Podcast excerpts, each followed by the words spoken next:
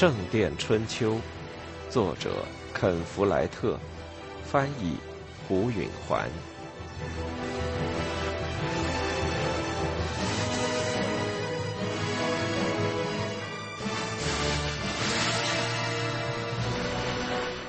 二，天空由黑转灰时，主教在大教堂里做了弥撒，马匹已经备好了鞍子，骑士已经穿好铠甲，战士已经吃得很饱，烈性葡萄酒灌下他们的肚子，好让他们一心一意的厮杀。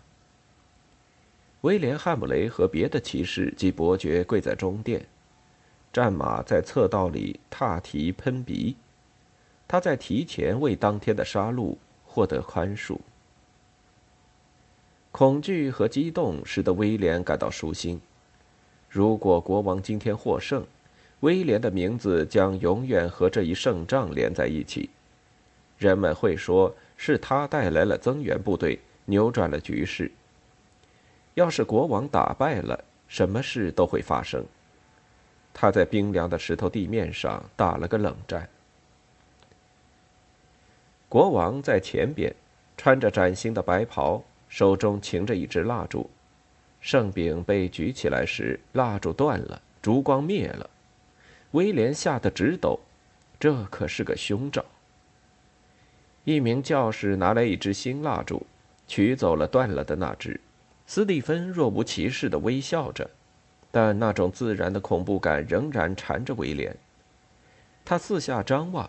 发现别人也有同感。祈祷结束后，一个侍从帮国王穿上甲胄。他的衣甲长及膝盖，是皮革缝上铁环制成的。衣甲前后襟直到腰围是岔开的，以便可以骑马。那侍从从他的颈部用带子扎紧。他随后戴上一顶贴头帽，上面连着长长的锁甲护颈。罩住了他的茶褐色头发，并保护他的颈项。帽上又罩了一个带护鼻的铁盔。他的皮靴上有锁甲罩和尖马刺。在他顶盔贯甲之时，伯爵们围在他的身边。威廉遵照母亲的吩咐行动，俨然已是一位伯爵。他推挤开别人，也站到了国王的近旁。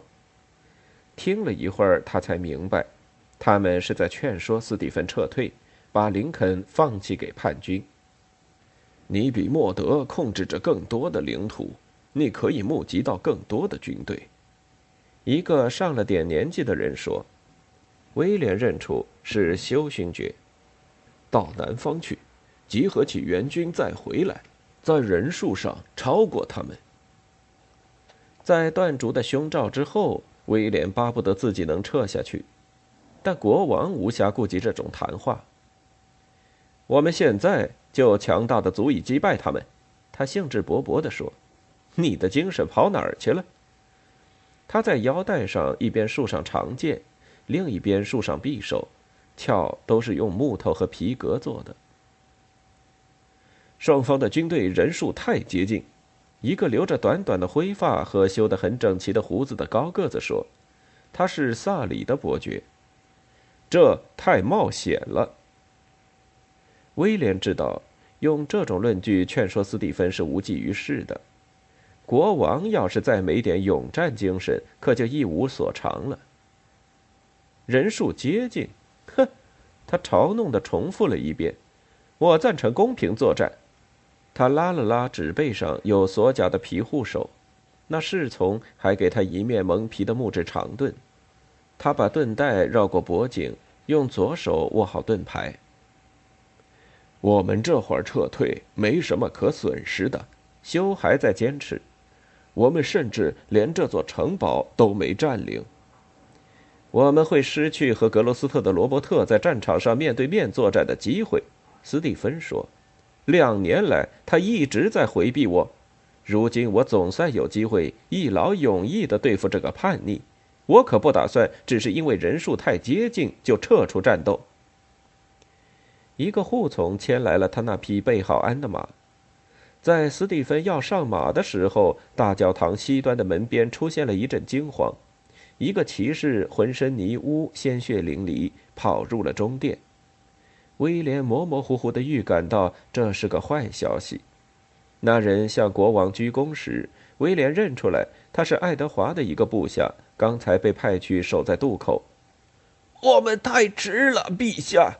那人粗哑的声音说，一边还喘着气：“敌人，敌人已经过河了。”这又是一个凶兆，威廉一下子心都凉了。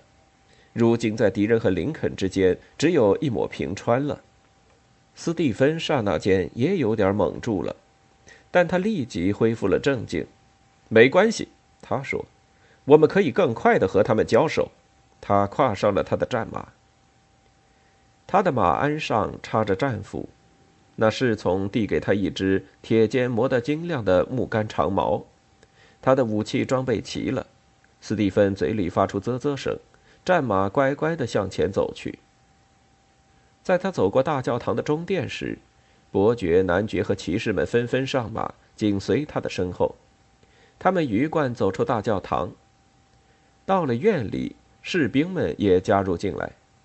这正是人们开始害怕，要看准机会开小差的时候。但他那庄重的步伐，那近乎疑点式的气氛。加上镇上居民众目睽睽的旁观，使那些失魂落魄的人难以溜掉。他们的队伍扩大了一百多人，都是镇上的居民，胖胖的面包师、近视的职工、红脸的酿酒师。他们装备简陋，骑着自己的矮脚马和驯马。他们投身战事，说明雷纳夫不得人心。部队不能走过城堡。因为他们会暴露在制敌的弓箭手和火箭之下，所以他们走北门，叫做新港拱门，离开城里，再折向西。战斗将在那一带打起来。威廉仔细地观察着地形，虽然城南的小山陡峭地直通河边，城西这一带长长的山脊却缓缓地落向平原。威廉立即看出来，斯蒂芬选择了有利位置保卫城镇。因为无论敌人怎样接近，他们总会处于国王军队的低处。斯蒂芬离城有四分之一英里时，两名斥候催马驰上山坡。他们看到了国王，就径直朝他奔去。威廉挤到近处听他们的报告：“敌人正在迅速接近，陛下。”一个斥候说。威廉放眼越过平原看去，一点不错。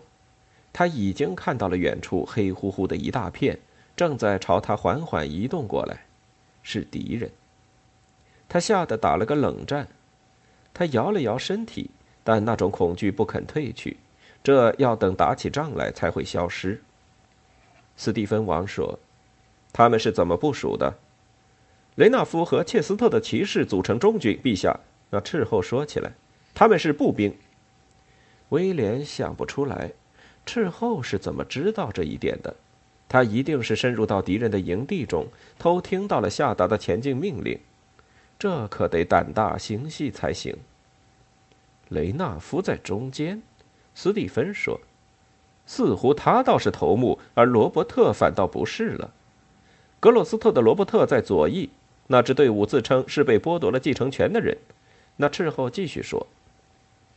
威廉明白他们为什么用那个名称。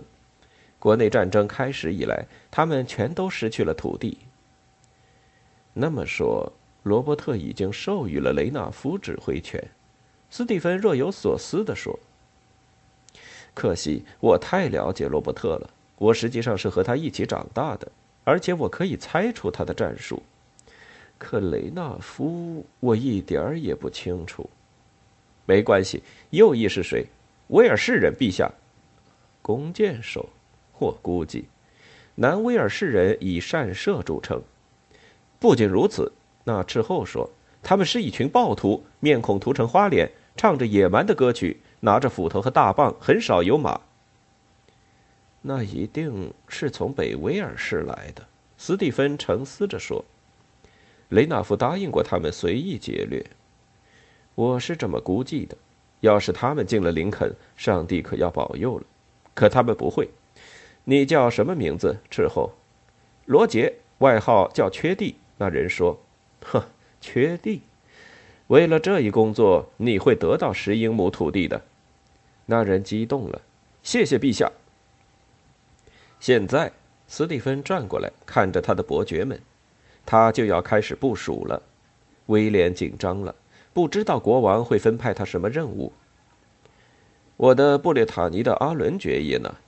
阿伦策马向前，他是一支布列塔尼雇佣军的头目。那伙无法无天的人为金钱而战，只对自己保持忠诚。斯蒂芬对阿伦说：“我要你和你的勇敢的布列塔尼人在我的左翼打头阵。”威廉看出了其中的明智之处。以雇佣军对付威尔士的冒险者，让不可信的和无纪律的人相互厮杀。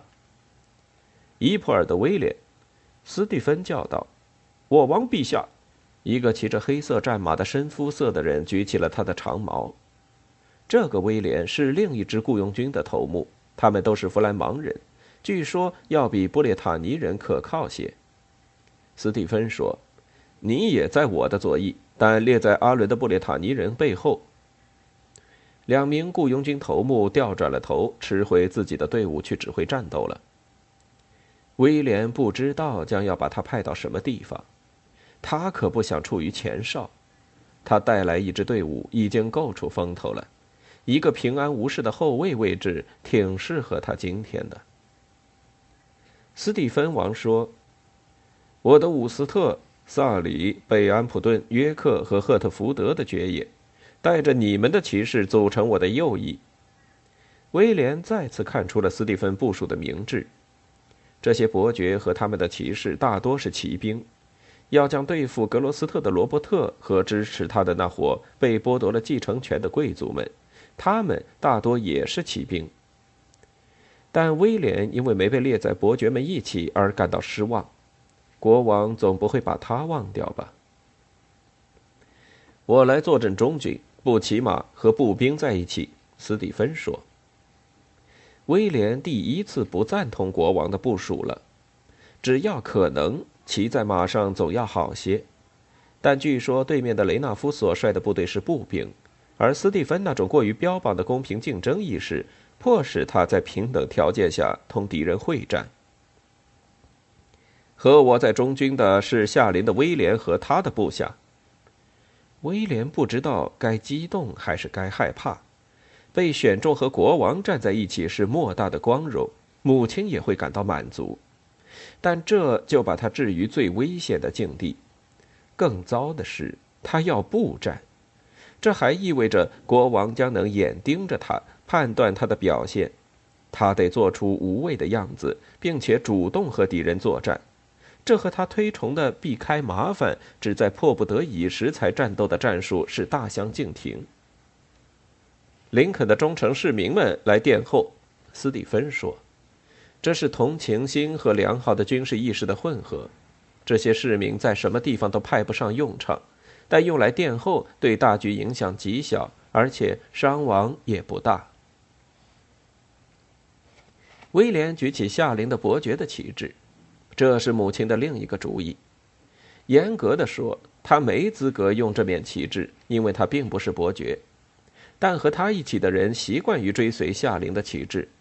如果质问起他，他起码可以这么争辩：到今天一过，只要战争进展顺利，他也就可能当上伯爵了。他的部下聚集在他的周围，瓦尔特和往常一样紧随他的身边。这是一个坚实有力的保障，还有丑鬼格瓦斯、福特修和头子迈尔斯也在左右。死在采石场的吉尔伯特的位置已由圣克莱尔的杰洛姆所顶替。这个年轻人长着稚嫩的面孔，性格却很阴险。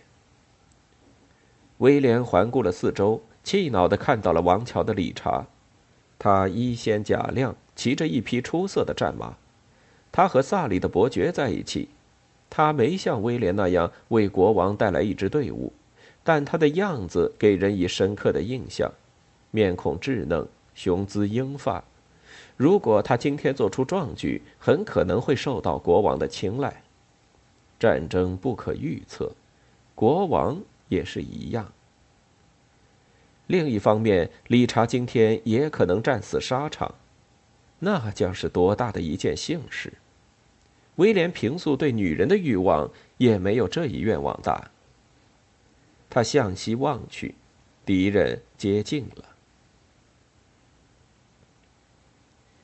菲利普站在大教堂的屋顶上，他可以看见林肯如同一张地图展现在眼前。这座老城围绕着位于山顶的大教堂，这里街道笔直，花园整齐，西南角上坐落着城堡。新建的城区喧闹而拥挤，占据着向南伸展的陡坡。在老城和威特姆河之间展开。这一带平时熙熙攘攘，一派生意兴隆的景象，如今却如同蒙上了罩棺布一般，笼罩着恐惧的死寂。人们都站在自家屋顶上观看着战斗。河从东边流过来，绕过山脚，然后扩大成巨大的天然港，叫做布雷菲尔德塘。四周码头环绕。港中挤满船只，一条名为福斯代克的运河从布雷菲尔德塘向西流去。菲利普听说会直通朗河。从高处鸟瞰，菲利普惊讶这条河何以能够笔直的流上几英里。人们说这河是古代开凿的。这河边就是战场。菲利普远眺着斯蒂芬王的军队零散的涌出城。缓缓地在山脊上形成了三个整齐的队形。菲利普看得清楚，斯蒂芬把伯爵们的部队置于右翼，因为他们都穿着红色和黄色的紧身衣，旗帜鲜明，色彩夺目。他们也最为活跃，来回驰骋，下达着命令，参谋并制定着计划。国王左边的部队布置在从山脊到运河的缓坡上。服饰灰褐一片，马匹很少，不慌不忙，保存着实力。他们一定是那些雇佣军。越过斯蒂芬的军队，再望远处，运河一线看得不那么清晰了，与护堤灌木丛混成一片。那里的叛军密密麻麻的布满田野。起初，他们看起来像原地不动，后来等他过一会儿再看时，他们已经静多了。这时，如果注目而视，他就能辨出他们的运动。他不清楚他们有多强的兵力，所有的迹象都表明双方旗鼓相当。菲利普无力影响这一局面，这种形势是他深恶痛绝的。他竭力让自己的情绪平静下来，抱着听天由命的态度。如果上帝要在王桥有一座新的大教堂，就会使格罗斯特的罗伯特今天击败斯蒂芬王，这样菲利普就可以要求获胜的莫德皇后让他重新拥有采石场和重开市场。而如果斯蒂芬击败了罗伯特，菲利普只好接受上帝的旨意，放弃他的雄图，任凭王乔再次衰退到昏睡不醒的状态。菲利普怎样设想也无法想成那样。他愿意罗伯特取胜。劲风拍打着大教堂的塔楼，威胁着要把体弱的旁观者从铅皮屋顶上吹到下边的墓地上。寒风凛冽，菲利普打了个冷战，把袍服更紧地裹在身上。这时，两军相距不过一英里之遥。叛军在离国王的前锋大约一英里远的地方停滞不前，能够看见他们的密集队形，却无法看清细部，只能在心里着急。威廉想弄清楚他们的装备如何，他们是士气高昂、咄咄逼人，还是疲惫不堪、懒于出击，甚至他们人高马大到何等程度？他们继续缓缓前行，但殿后的人和威廉一样焦虑不安。都向前挤着，想把敌人看个究竟。在斯蒂芬的军队里，伯爵和他们的骑士骑在马上排成一行，手中的长矛做好预备姿势，犹如他们在比武场上，比武就要开始了。威廉迫不得已把他的部队的所有马匹都送到了后面。他告诉护从们，不要把马送回城里，而是要留在那里以备急需。他指的是逃跑，不过他没有明说。如果仗打败了，逃跑总比等死强。战场上一片沉寂，似乎永远都不会开始战斗。风平息了，马匹安静了，不过人还绷紧着弦。斯蒂芬王摘下头盔，搔了搔头。威廉变得躁动。真打起来倒也罢了，但干想着不打，让他感到厌恶。随后，并没有什么明显的原因，气氛再次变得紧张。不知什么地方冒出了一声喊杀声，所有的马匹都一下子惊了，一声欢呼几乎立刻就被震耳欲聋的蹄声淹没。战斗开始了，威廉嗅到了恐惧的酸汗气味。他四下张望，竭力想弄清发生了什么情况，但全然是一片混乱。由于没有骑马，他只能看到身边的情况。右翼的伯爵们似乎已开始向敌人冲锋，可以推测，对面的部队——罗伯特伯爵的被剥夺了继承权的贵族所组成的军队，也以类似的方式呼应着编队冲锋。几乎是顷刻之间，左翼升腾起一声叫喊。威廉转过脸去，看到布列塔尼雇佣军的骑兵正策马向前。在敌军的相应阵容中，当即响起一片令人胆寒的呐喊。那粗哑的叫声大概是威尔士暴徒们发出的。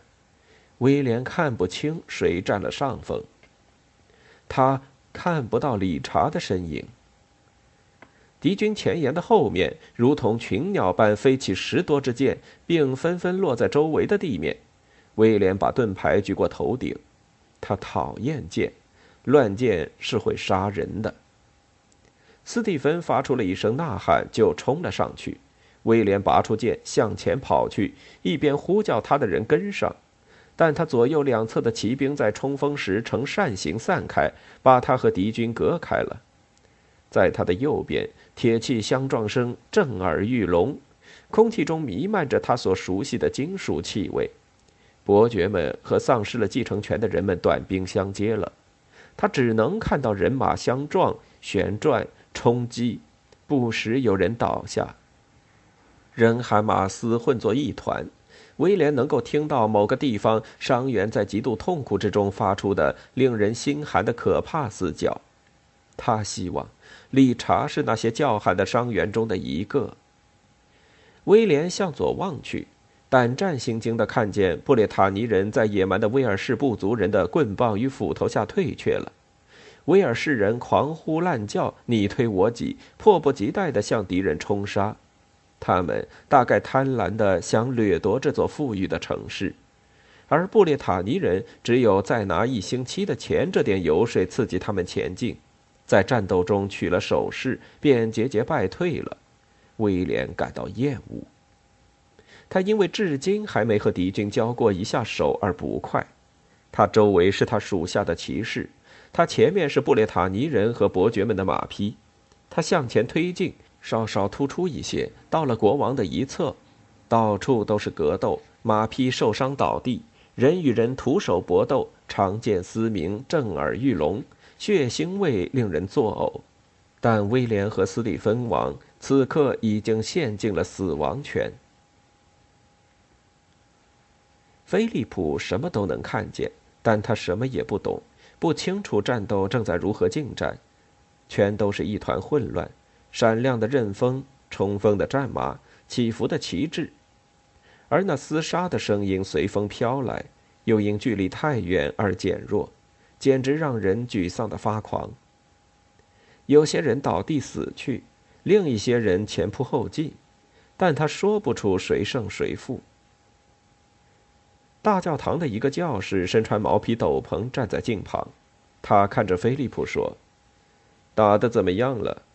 菲利普摇摇头说：“我说不清楚。”他嘴里虽然这么说，眼睛还是在竭力分辨着。在战场的左翼，有些人在从山上向运河逃去，他们是身穿灰褐色服饰的雇佣军。连菲利普都看明白了，逃跑的是国王的军队，而涂着花脸的部族人的攻击部队则在追踪。威尔士人胜利的呼喊声，连这里都能听到。菲利普提起了希望，叛军已然取胜了。随后，在另一翼也发生了显著的变化，在骑兵部队厮杀的右翼，国王的部队看来在后退。起初只是零散的，后来就是整个队形一步步的后退，最后变成了快速的后退。就在菲利普看着的时候，撤退成了溃退，大批的国王人马调转马头，开始从战场上溃逃。菲利普精神一振，这大概是上帝的旨意。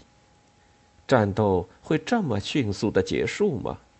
叛军虽在两翼推进了，但中军还呈焦灼状态。斯蒂芬王周围的人比两翼拼得更凶，他们能力挽狂澜吗？也许斯蒂芬和格洛斯特的罗伯特要亲自决战。